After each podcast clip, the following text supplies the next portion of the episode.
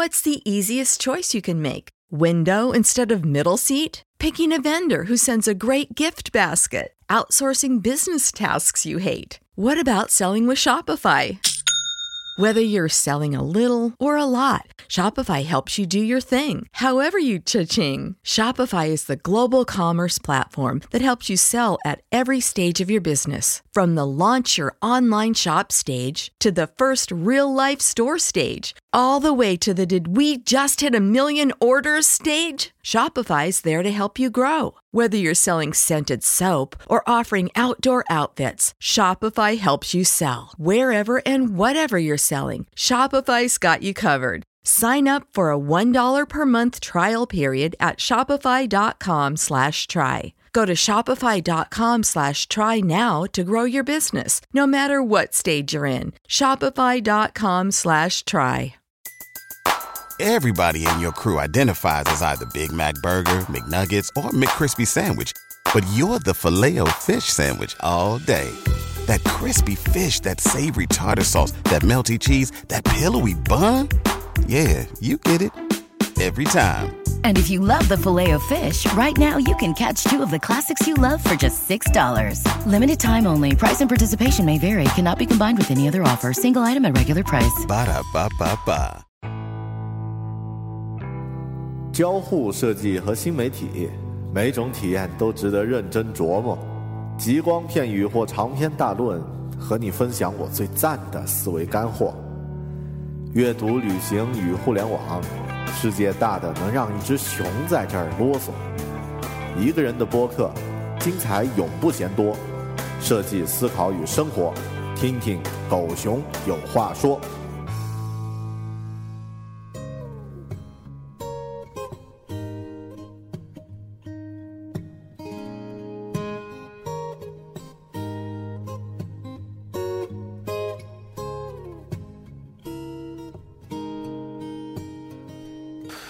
大家好，欢迎收听聚焦设计思考与生活的独立播客《狗熊有话说》（Bell Talk），我是主播大狗熊。我特别喜欢一个视频脱口秀，叫做《小说》，由高晓松高老师主持。在有一期节目里面呢，他讲了一个关于日本人的一个段子。一对日本夫妇有朋友要来访，这个妻子呢就对老公说。这个你上楼换一条领带吧，然后呢，一会儿朋友来呢，我们，啊，这个用一个精神面貌比较好的去接待朋友，然后这个男主人呢就上了楼了。过了一会儿，半天都没有下来，啊，这个女主人妻子上楼一看，原来这个家伙已经钻到被子里睡着了。为什么呢？啊，为什么下午就会睡成这样呢？不是因为他太太累。而是因为日本人的生活非常的城市化，非常的这个啊固定了，啊，他摘领带的时候呢，是摘完领带就脱衬衣，脱完衬衣就脱呃脱脱裤子，然后呢，脱完衣服呢就去这个洗漱，然后呢，最后就钻进被子里面睡觉了，啊，本来是换领带的这个行为，却引发了一系列的这个习惯，最后呢，他钻到被子里睡着了。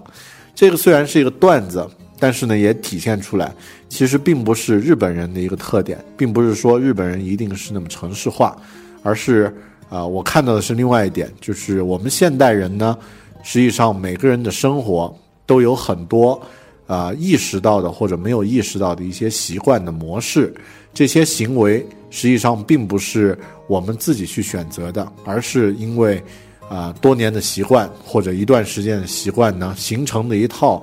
啊，你的行为模式。而这套行为模式呢，其实组成了我们整个生活的这个，呃，就是每天你的所有的行为，其实很多都是由习惯来构成。我们都是呃模块化生活、模块化习惯生活的这个动物。呃，今天这一期节目呀。将会和大家聊一聊关于习惯。这个节目的创意呢，来自于一本书，叫做《习惯的力量》（The Power of Habit）。这本书的副标题呢叫“我们为什么会这样生活那样工作”。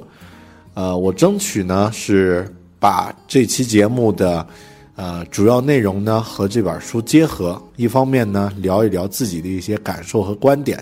和看法。另外一方面呢，也会具体就这本书里面提到的一些知识和大家分享一下。听完这期播客，你可能会意识到自己某些习惯形成的规律，甚至可以打造自己的一些优质的习惯啊！如果能达到这一点，这个播客就显得非常的呃高大上了。好的，今天咱们聊一聊每个人都有的习惯。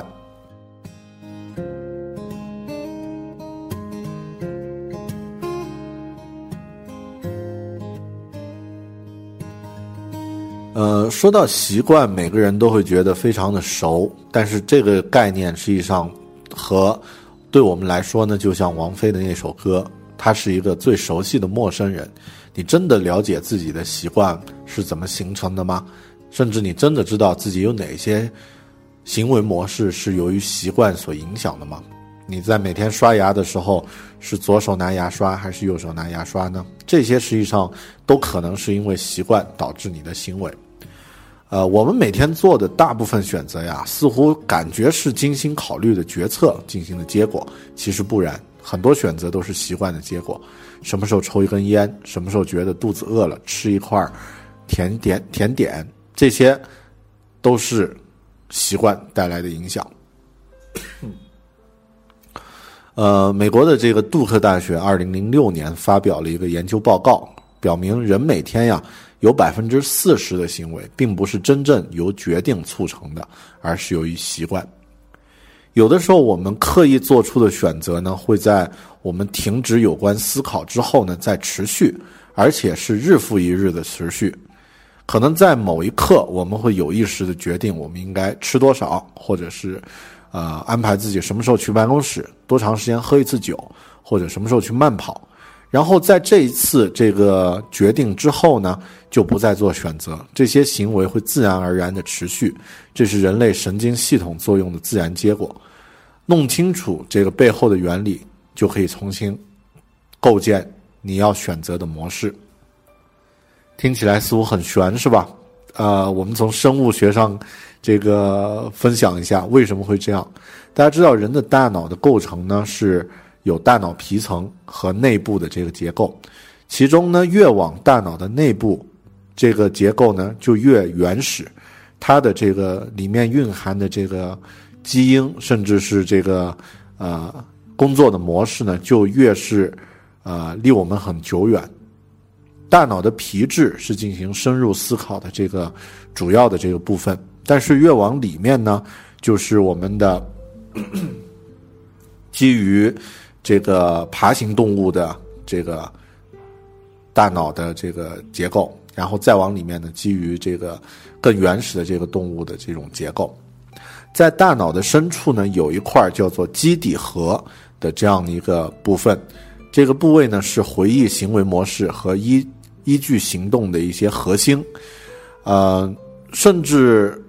在这个大脑的其他部分沉睡时，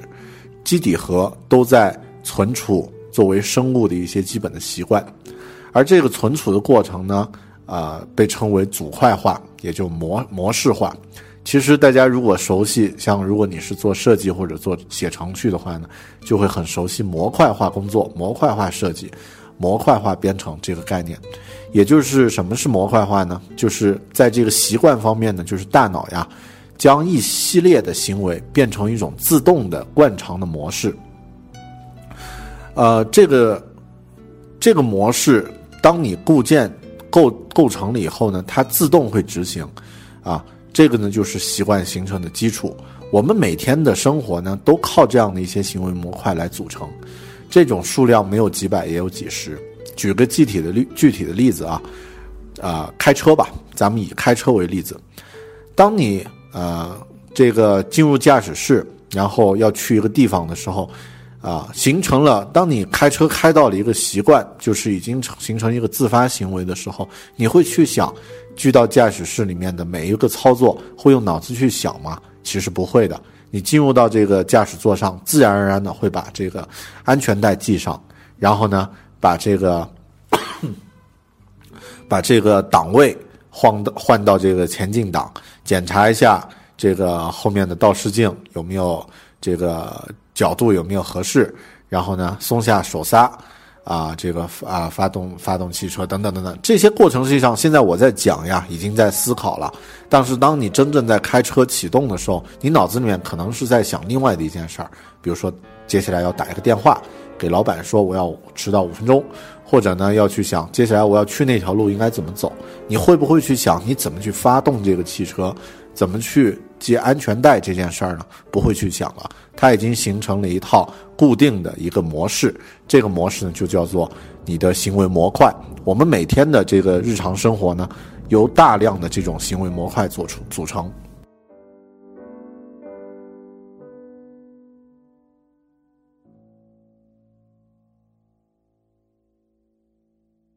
呃，整个这个过程是怎么形成的呢？啊，还是以开车吧。当你倒车的时候呢？当你把车钥匙拿出来，我们的大脑里的基底核就开始工作，找出我们存储在大脑中的，将车倒出来，再开到街上，这个整个这套习惯，一旦习惯开始发生发挥作用呢，我们大脑的灰质，灰质是负责什么呢？就是负责思考的，啊，这个习惯开始发挥作用，基底核开始运作了，你的灰质平静下来，就去进行其他的思考活动了。这就是为什么我们在倒车的时候还能够有足够的脑力去意识到自己的午餐盒忘记在屋子里了，因为你的考虑问题的两个部分一块儿是自动完成的，就是基底和控制你的习惯模式。为什么会出现这样的一种解决问题的方式啊？就为什么我们大脑感觉会会可以多线程并行同时操作呀？啊，似乎有点高级，其实。啊，这个也是生物进化的一个特点。习惯之所以出现呢，是因为大脑一直在寻找可以省力的方式。如果让大脑自动发挥呢，自由发挥呢，可能大部分的或者几乎所有的惯常行为、惯常的活动就会变成习惯，因为习惯能够让大脑得到更多的休息。也就是说，我们的大脑灰质不用去运转，不用去思考。而把这个工作呢交给了更低级的基底核去自动去完成，这种省力的本能就是一大优势啊啊！这样的话，你的大脑的耗费的能量会少，头也可以再小一点啊。你这个是从生物学上去考虑的，呃，习惯的这个生物理论基础呢，在。医学上是经过确认的，这个并不是我编的啊，因为在《习惯的力量》这本书里，一开头呢就讲了一个特别有趣的一个人，啊，这个人给医学研究带来了很大的贡献，我具体就不说了啊，不说这个整个故事了，具体可以这么说，就是说这个人的大脑受过伤，然后呢，因为他受过伤呢，他的这个记忆和习惯呢是分离开来的。啊，这个时候医学研究专家就发现，人的习惯实际上是由大脑的基底核这样的一个部分来控制。也就是说，我们结论已经知道了。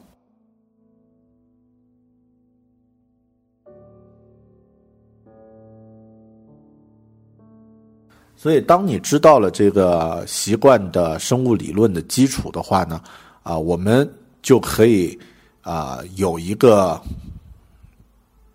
可能就会产生。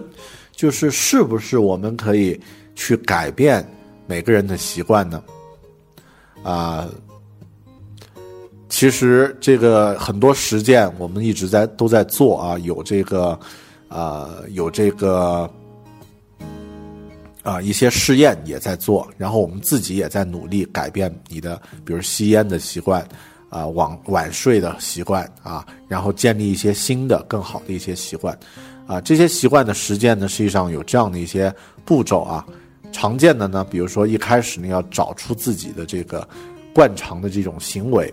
然后呢，去呃，去呃，去有意识的去训练啊。这个说起来好像很虚，我举一个例子算了啊。我们还是以实例来啊来讲一下这个习惯。咱们来分析一下一般习惯是怎么形成的。啊，举个例子，如果你想要给自己建立一个新年了，每每天都去晨跑的一个习惯，怎么办呢？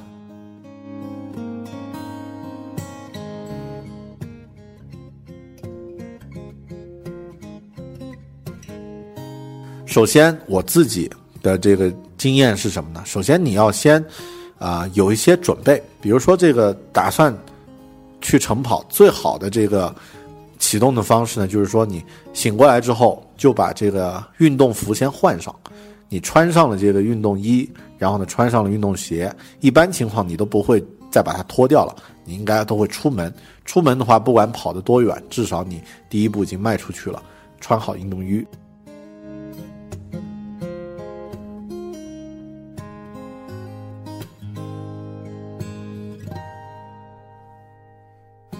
其次呢，就是说在跑步的途中呀，现在我自己的习惯呢，就是说一定会用软件或者是用这个戴的手表呢，记录我自己的这个跑步的这个 这个数字，比如说跑了两公里，跑了三公里，跑了五公里，啊，这个数字一定会去记下来，啊，之后呢，就是说我会在这个跑完之后呢，会啊通过这个记录，可能会分享或者给自己拍一张照片。或者呢，会通过这个微信或者微博呢，把这个啊自己跑步这个状态呢和大家分享，然后慢慢的它就形成了一个啊下一次你也可以这样去操作。如果是从这个嗯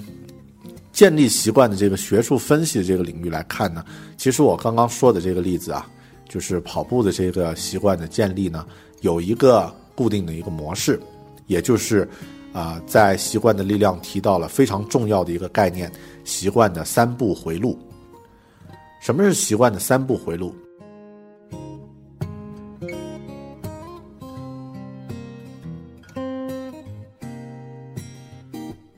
习惯在出现的时候，你大脑不再完全参与决策，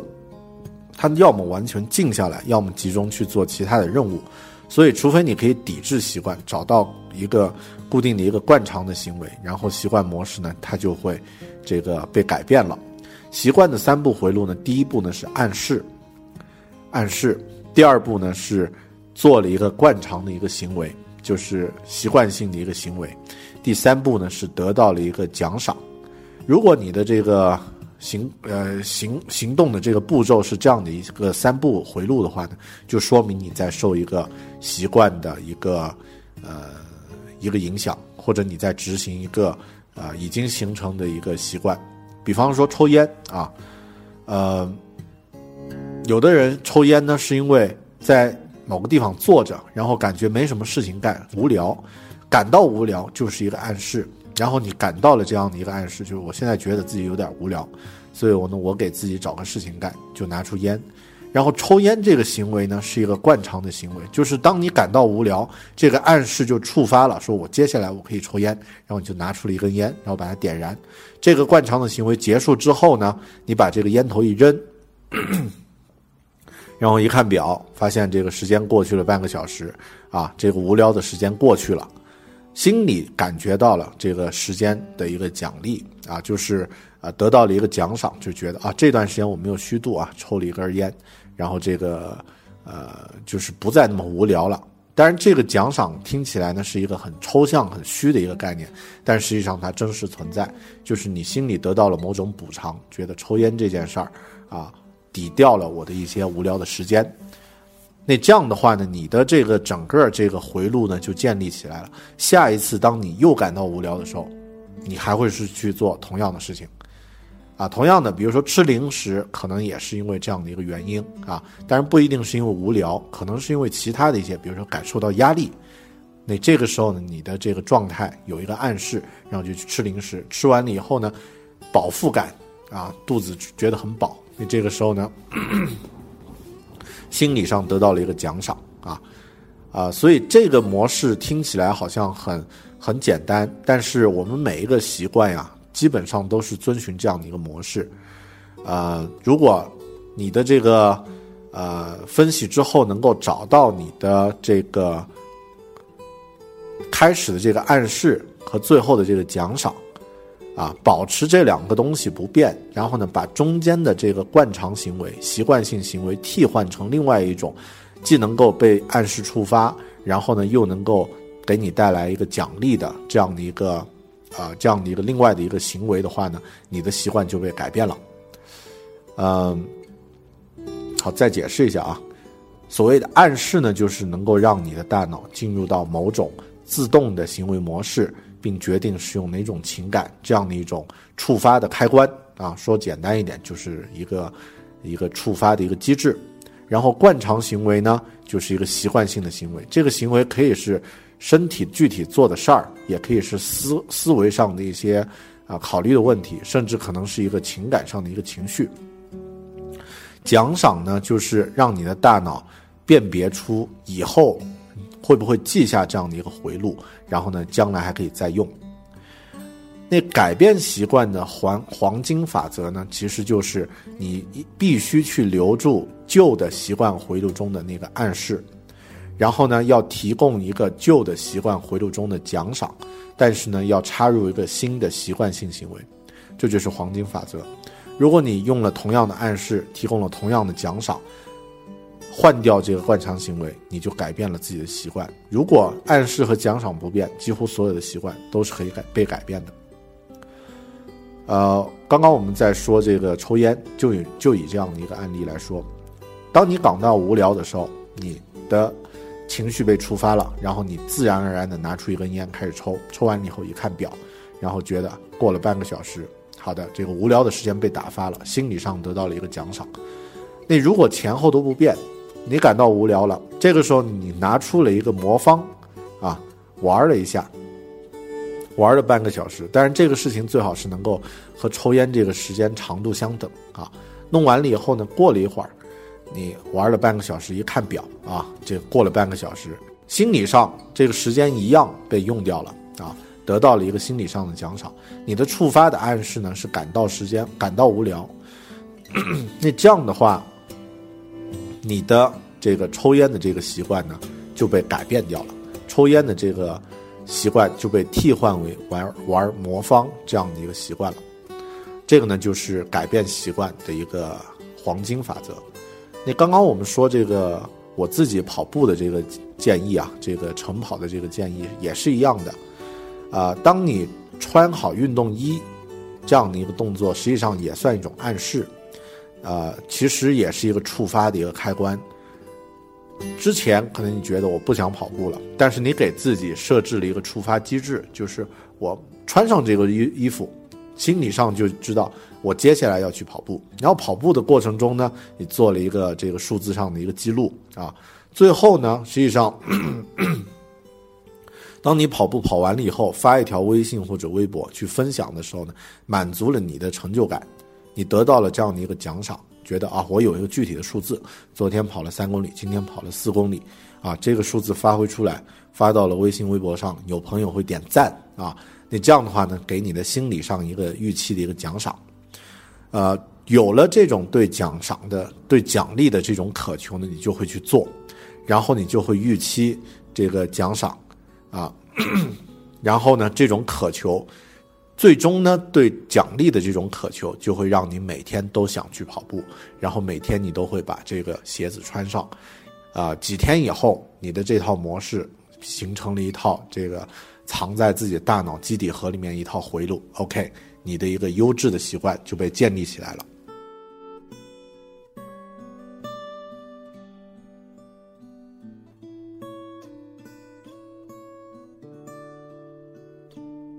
所以，社会心理学家总结出来了一套改变习惯的模式。第一呢，找出你的惯常行为，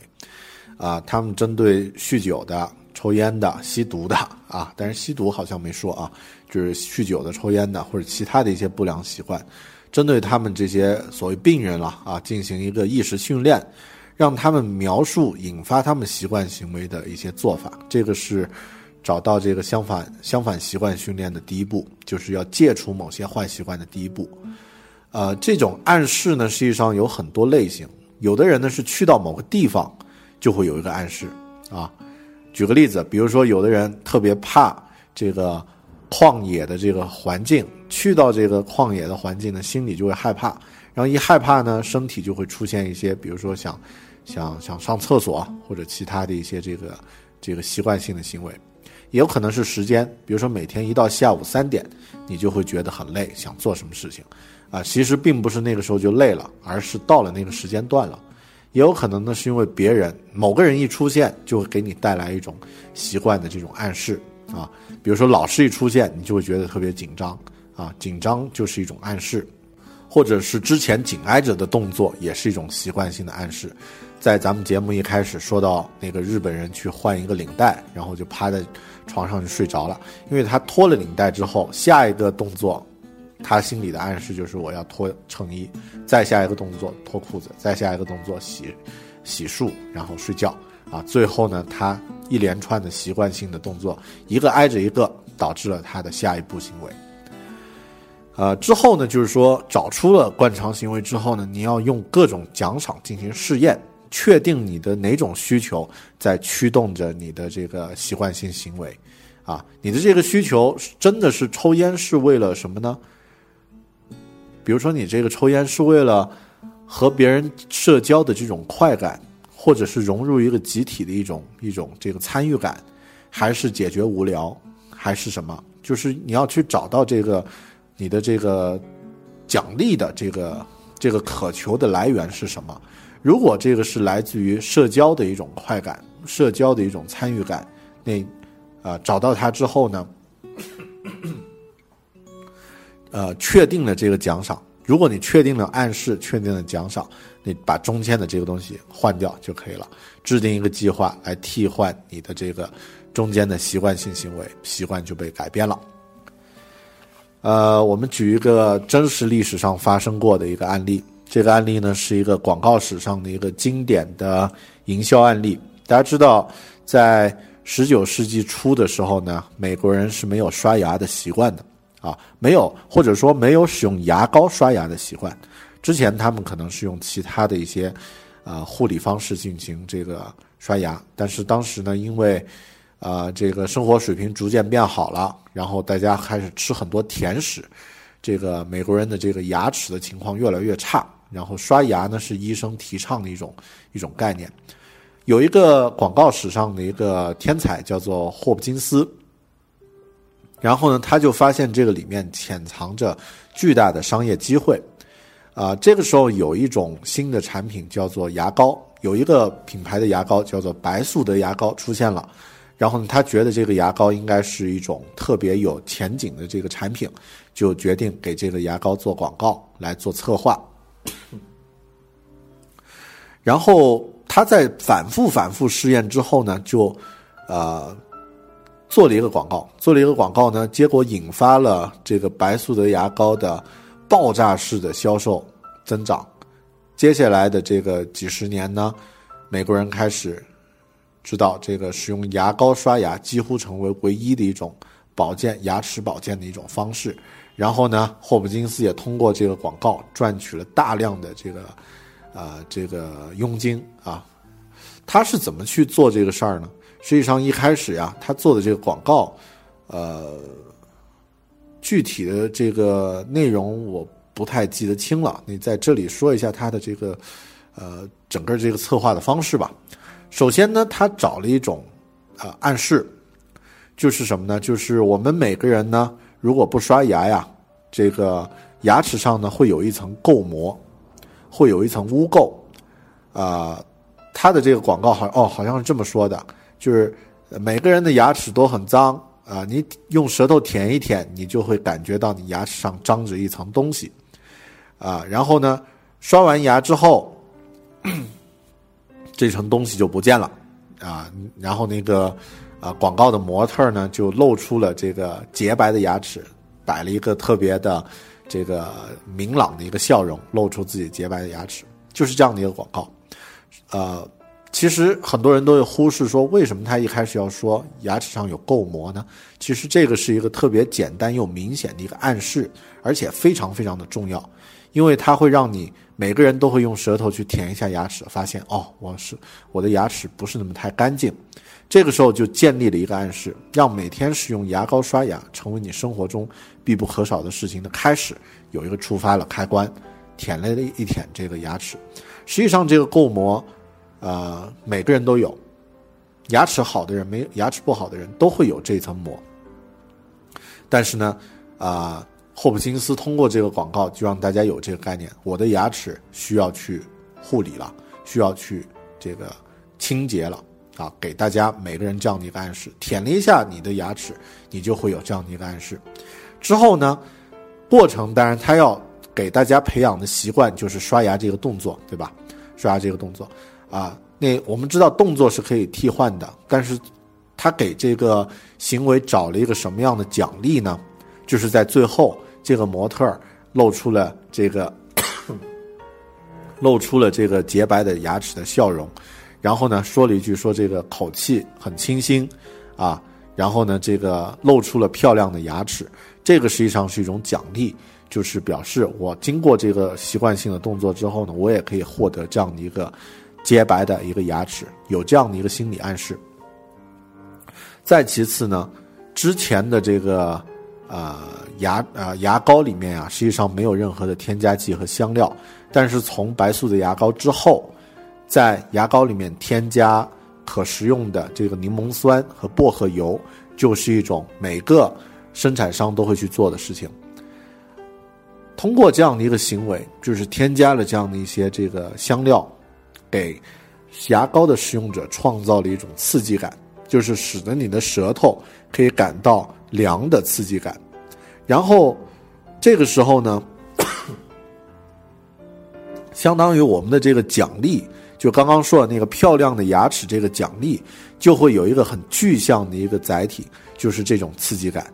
你的这个刷牙里面的这个香料刷完以后，你之前舌头舔一舔，发现这个牙齿上有一层垢，然后通过这个习惯动作刷，刷完以后呢。口腔里面自然会产生一种清新的一种口，啊，一种这个香料有带有的这个刺激感。这个时候，这种刺激感在顾客来看就等同于刷干净这件事情。通过这样的三步回路，你的习惯就被建立起来了。然后，当一个商品变成一个习惯的话，那它就不愁卖了。所以，其实牙膏里面的这个香料，这个味道是没有任何作用的。重要的呢是刷牙这个动作对我们牙齿有一个保护。啊，通过这样的一个习惯回路啊，霍普金斯赚了太多太多的钱，他后半生这个衣食无忧。这个呢，就是一个美国历史上真实的一个案例，白素的牙膏的案例。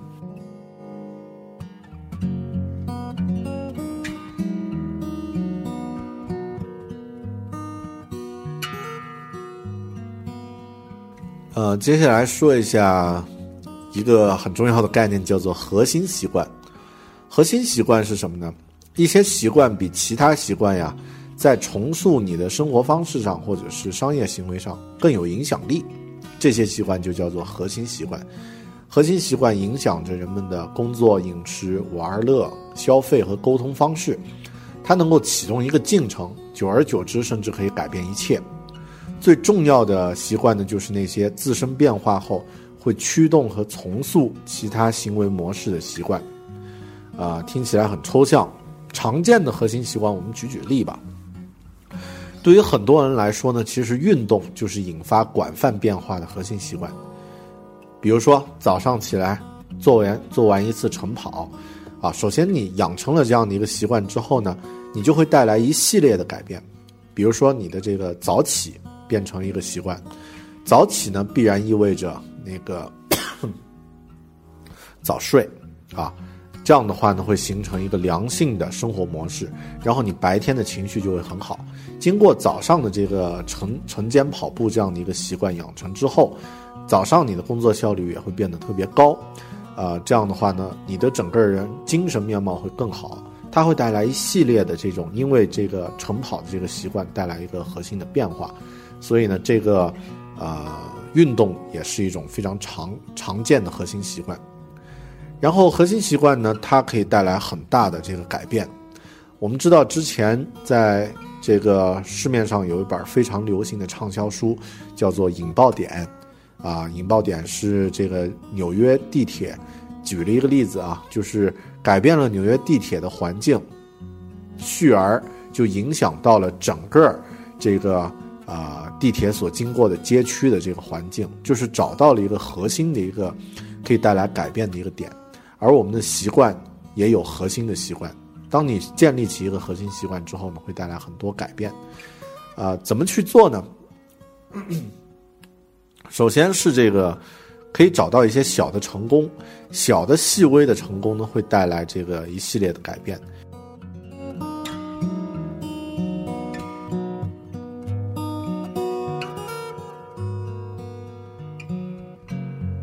举个例子啊，那个 营养学家做过一个做过一个试验，就是对一些想要减肥的人呢，啊，提出了一个要求，就是说你们一天呀，这个不用刻意没有这个刻意的指标要去运动，要做的事情就是你要记录下自己每一顿吃的饭的这个数量和记录，然后这个试验者呢就去做这件事儿。每天去记录啊，我吃了多少，吃了多少，数字记录下来，然后就发现有很多人呢，他通过记录这件事情呢，自主就会觉得哇，我居然吃了那么多东西，然后就会去自主去减肥了啊，就促使其他的一些习惯形成啊，所以它会带来很大的一些改变，在呃美国的这个。公司里面有一个叫做美铝的一个国际化的一个公司，美国铝材公司吧，还是什么什么这样的一个这样的一个大型国际化的一个公司。这个公司呢，在亏损多年之后呀，或者说在官僚多年之后呢，迎来了一个总裁叫做奥尼尔。奥尼尔呢，他是一个 之前是一个门外汉，并没有做过这个美铝或者说这种公司的这个 CEO。啊，在调研了几一段时间之后呀，他提出来了一个美铝的一个重点要改变的一个一个模式，就是，呃，美铝的员工在当时呢，这个受伤率很高，产量这啊受伤率可以说一般，啊不算高，但是也也很也很多啊，就是不是太安全，然后呢，这个产量和销售呢也不太好，他提出来呢就是说。我们公司现在前面这段时间什么都不抓，我们就抓每个员工的安全，要实现在生产中零伤亡，不能有任何的安全事故产生。他就找出来了一个看似好像没有太大的这个意义的这样的一个这样的一个点，就是安全。之后呢，通过这个这个核心的习惯呢，实际上不自觉的。自觉不自觉的，整个公司的架构和这个组织行为呢，反产呃产生了很大的变化。比如说，他要实现的这个目标是零事故，这就意味着当遇到任何这个可能发生事故的隐患的时候呢，负责的人要马上和自己小组的这个，比如说工长呀，这个负责人要马上和自己直管的副总沟通。这样的话呢，就减少了啊，以前沟通可能是要第二天才沟通，但是这个。呃，自从这个安全被提上了重要的这个日程之后呢，大家不得不去创造出新的这个沟通模式。是不是我们在当天下午一出这个事情之后，可以直接越级沟通，或者直接这个打通一个新的沟通渠道？呃，通过这个方式，逐渐呢，整个公司的这个组织构架和 行为模式就被形成了一个习惯。然后呢，这个基层的变化就引发了连锁反应，带来其他好习惯的形成。后面这个公司的这个美铝的这个，不管是生产质量还是股价各方面呢，都在啊，感觉像是换了一家公司一样，完全不一样了。当然，后面呢，对安全意识的这个呃这个重视呢，已经融入到了这个公司的基因文化中。然后呢，美铝也成为一个。这个市值增长率最高的一家公司。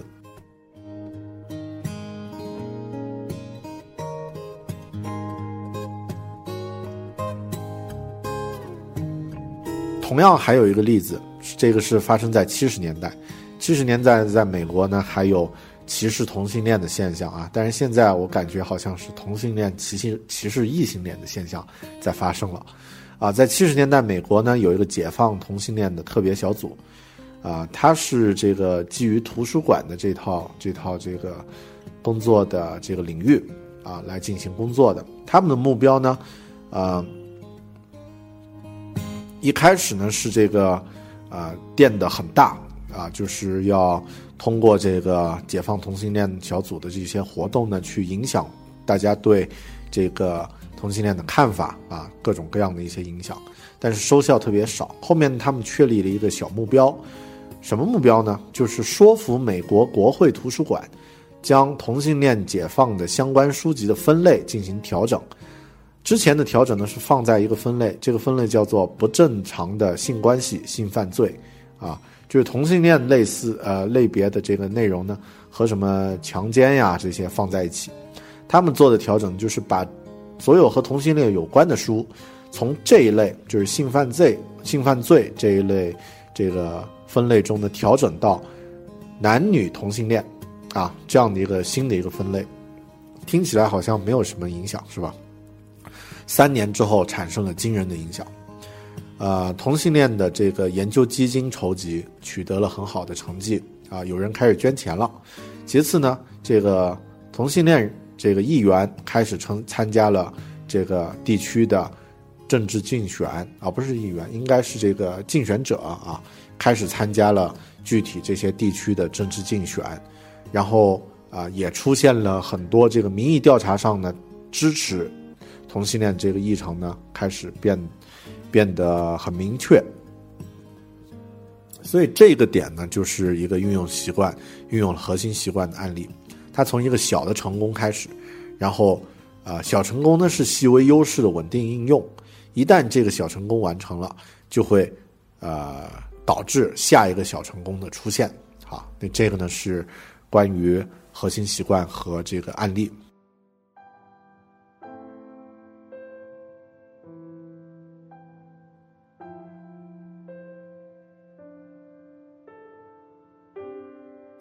这些案例听起来似乎离我们有点远，但是在这本书里，《习惯的力量》里面有一个案例呢，其实特别的呃惊悚啊，或者说特别的。让让你会觉得很震惊，就是原来我们的生活呢已经被习惯研究的专家啊，其实已经针对我们进行了一些操作。这个案例是来自于这个 Target，就是呃美国的一个大超市品牌，呃，他们对消费者的行为和这个习惯模式呢也进行过深入的研究。然后，在这个消费者行为学领域呢，其实对人的习惯的研究呢也非常的成熟了，啊，比如说他们认为这个消费者碰到人生的重大事件的时候呢，消费习惯更容易发生改变，改变之后呢，其实不容易再去改了。然后呢，有一个黄金的这个消费群体，啊，需要去抢夺的这个消费群体呢，就是这个新生的啊新生儿的妈妈们。呃，北美的每年的新生儿的市场大概有三百六十三亿美元。当我们这个呃有年轻的夫妇怀孕，然后准备生产下一代的时候，这个时候一般情况他不会太挑你的这个啊购买的这个商品的这个价格。其次呢，啊，因为这个人生发生重大的转变了。消费习惯会改变，以前可能在某些方面很省，之后呢会会变得特别的这个大方。另外呢，当在这个阶段形成了一个消费的习惯，比如说你在某一家这个经常买自己的这个孩子用的这个商品之后，在某家超市啊去购买这个你的小孩儿使用的这个这个使用的物品之后呢？这个习惯一旦建立了，啊，之后几年你都会遵循，大部分的人啊都会遵循同样的一个购买模式，你就会在这家商场，在这家超市反复的购买。所以，啊，在覆盖全美的五百八十家这个医院里面，所有的新新新妈妈们都可以获得来自迪士尼公司的一个很厚重、很精美的一个礼品，因为这个迪士尼知道，在这个时候去打动。这个新生的这个 新生儿的妈妈们呢，他们以后会获得一个更加呃巨大的一个回报。然后，Target 刚刚说的这个超市呢，它也盯住了这个怀孕的这个顾客。但是有一个问题，就是说你如何去预测哪些顾客是怀孕的呢？Target 现在已经可以针对性的。已经可以针对性干嘛呢？大概去呃预测到你是怀孕的顾客，然后给你发相应的这个宣传的内容、宣传的资料，听起来非常的恐怖啊！比如说我，呃，我怀孕了啊，不是我怀孕了啊，这个啊，举个例子，比如说啊，某个年轻女孩她怀孕了，啊，然后之前呢，Target 有给她寄一些化妆品、美容护肤品的这个广告。当她怀孕了以后，Target 就会给她寄这个怀孕的这个新生小朋小朋友的这个尿布啊，各种各样的一些商品的这种广告的宣传单页，听起来很恐怖，是吧？但是现在这个国外的这个数据分析已经做到这一步了。首先，它可以通过数据分析预测出谁可能去怀孕，啊，谁可能怀孕，啊，这个呢是根据你买的物呃商品的一些大概的趋势，具体怎么去测试我就不说了。反正我们现在每个人的消费记录什么的都有可能，这个已经融到了一个大数据的一个分析系统里面。然后 Target 当然他他也知道，如果就这样直接去发，呃，顾客觉察到就会觉得很害怕，所以他们做的方式就是把。孕妇的这个产品广告混在其他孕妇肯定不会买的这个其他商品广告中投递，比方说，还是刚刚那个例子啊，不是我怀孕了，是那个某个孕妇怀孕了以后呢，啊，可能每个星期 Target 会给她寄那个 寄那个宣传单页，然后上面呢会有什么烧烤架啊，会有帐篷，会有这个杀虫剂，啊，会有这个厨房用品。这些实际上是隐蔽的，是是掩护。然后重点呢，他会挑出奶粉，呃，这个呃尿布，还有其他，可能他挑出三到四个商品。实际上主要目的是为了推这三个商商品。然后当你拿到这个宣传单页一看，哦，帐篷用不到，这个杀虫剂我也用不到，这个烧烤架我也用不到啊。然后一看，哦，这个奶粉啊，我可能会用到，这个尿布我可能会用到。然后你脑子里就记下了这个事儿，之后呢就会去购买，所以他们已经在有意识的去影响人的习惯了，听起来很害怕啊。所以如果能够用这种别人的旧的习惯去专办新的东西呢，可能就会更容易被接受。所以对消费者的行为习惯去研究呢，这个领域，呃，已经是一个非常发达的一个领域了。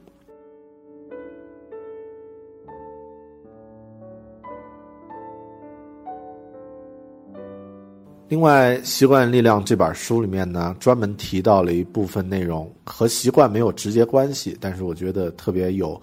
呃，有分享的价值，就是关于意志力的这样的一个领域的研究。可能很多朋友都听说过九十年啊六十年代那个斯坦福意志力实验，就是弄了一堆四四岁的小朋友啊聚到一起，啊，现在我们听到小朋友都是那个《爸爸去哪儿》的这个节目，是吧？但是在那个试验里面呢，那小朋友是独立的，进到一个区域里面呢，就给他一块糖放在桌子上，说你只要能够五分钟之内不吃这块糖，接下来我会再给你两颗作为双倍的奖励。然后呢，小朋友们呢，有一些呢能够坚持下来不吃，很多也也有一些小朋友呢就直接就忍不住把这个糖吃掉了。再过了四年，他们去做这个调查，就发现这个能够坚持下来的小朋友呢，在其他方面。这个学习能力啊，沟通能力各方面的能力都有提高，都和这个没有坚持下来的这个意志力不强的小朋友呢，有一些很大啊，有一些区别了。然后，其实斯坦福做了很多类似的心理学实验，有一个实验呢是这个饼干和胡萝卜的实验。呃，怎么做呢？就是 他们先给这个很呃两组这个试验者试验的学生呢。啊，先饿上一段时间啊，饿上一顿，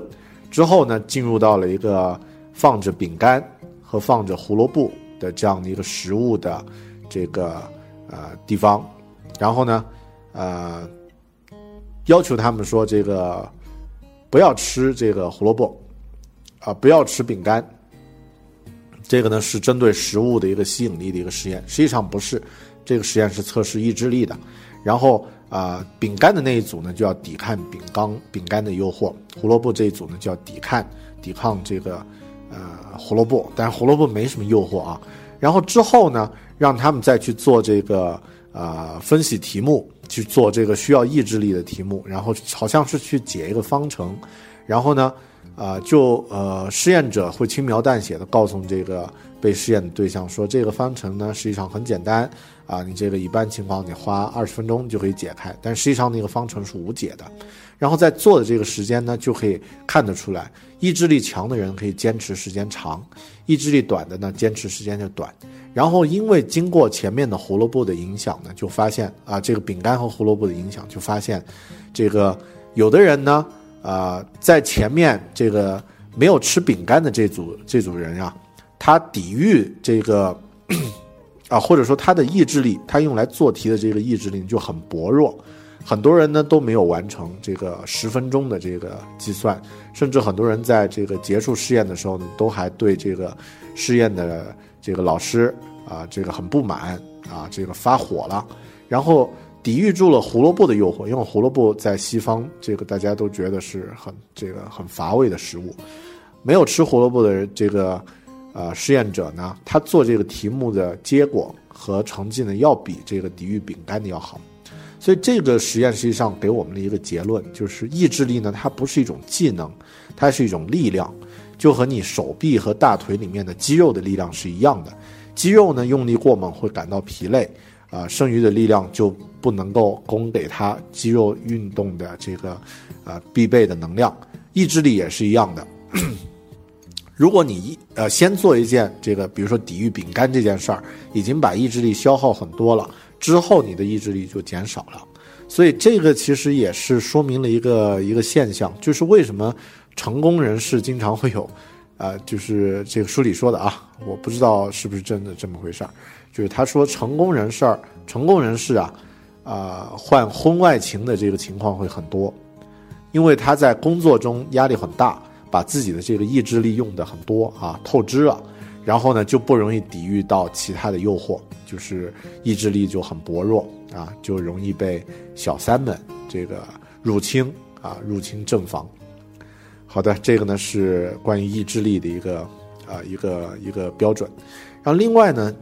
他也提到了，就是，呃，我们如果在生活的某一方面加强了自己的意志力，比如说像体育运动或者像理财这些方面，然后这种力量呢就会进入到影响他们的工作或者饮食或者其他的习惯中。一旦意志力得到加强，它就会延伸到工作的方方面面。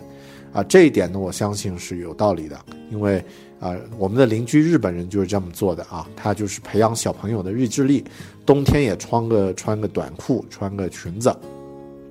然后你的这个意志力强了，其他方面的毅力和决心也会跟着就增长起来。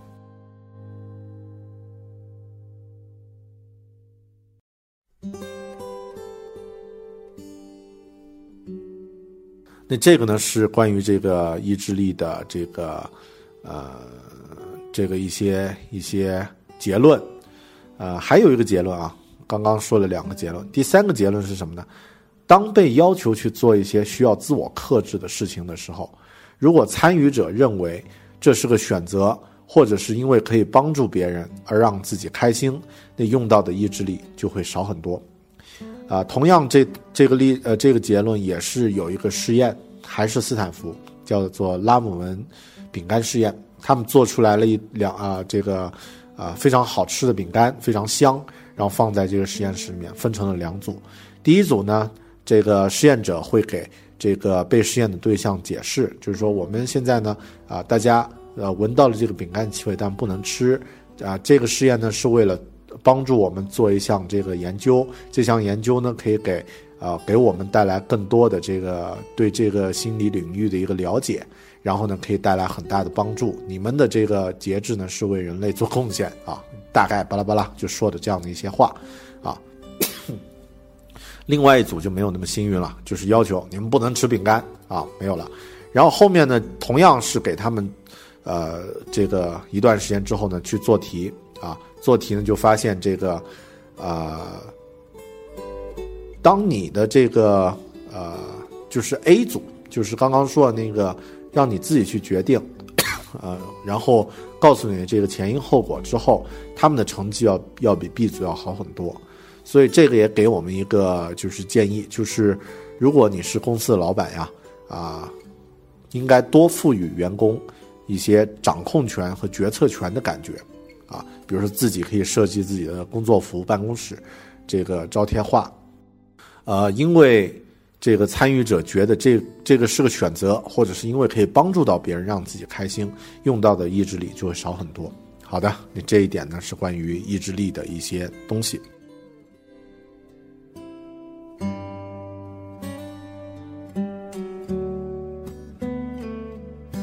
但是，这本书里面啊，其实讲了三个领域，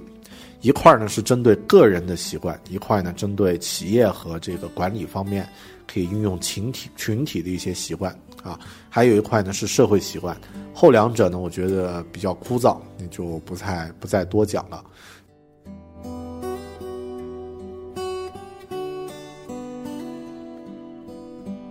啊，要想改变习惯呀，就必须要有决心去改。你必须有意识的去寻找驱动着你的习惯每天发生的那个暗示和奖赏啊，就是刚刚说那两条最关键的回路，回路中间的前和后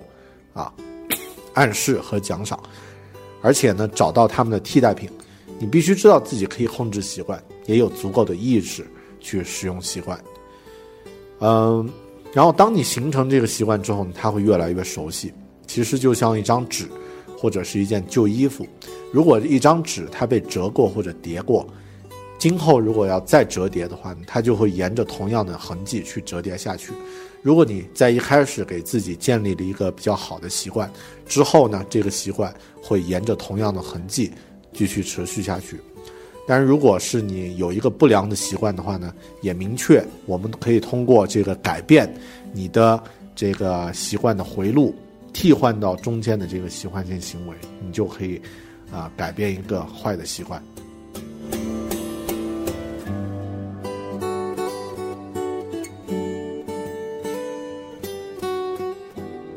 好的，今天咱们这期聊的啊，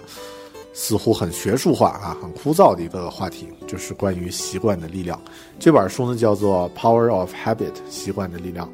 啊，是由这个一个叫查尔斯·杜西格的学者写的书啊。如果大家有时间呢，不妨找来去看一下啊。特别是如果你想要去给自己树立一些新的健康的习惯，或者是改掉一些旧的不良的习惯的话，不妨阅读一下。你可以从心理学和行为学上对自己的这个习惯有一个更深刻的了解。这样的话呢，你就可以知己知彼，百战不胜了。好的，百战不胜还可以，百战百胜了。好的，那这个是最新的一期呃，狗熊有话说啊，欢迎大家这个通过微信和我互动啊。如果你通过微信养成了和大狗熊互动的习惯呢，也不妨把这个习惯再和朋友们分享一下。好的，今天这一期狗熊有话说就到这里，谢谢大家的收听。咱们下期再见，拜拜。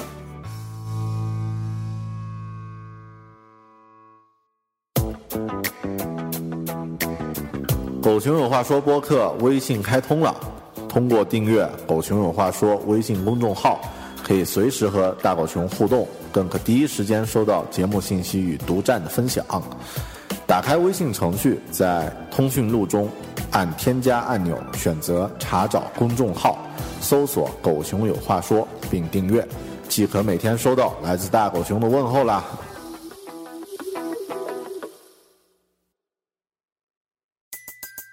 Everybody in your crew identifies as either Big Mac Burger, McNuggets, or McCrispy Sandwich, but you're the filet fish Sandwich all day. That crispy fish, that savory tartar sauce, that melty cheese, that pillowy bun. Yeah, you get it every time. And if you love the filet of fish, right now you can catch two of the classics you love for just $6. Limited time only. Price and participation may vary. Cannot be combined with any other offer. Single item at regular price. Ba da ba ba ba.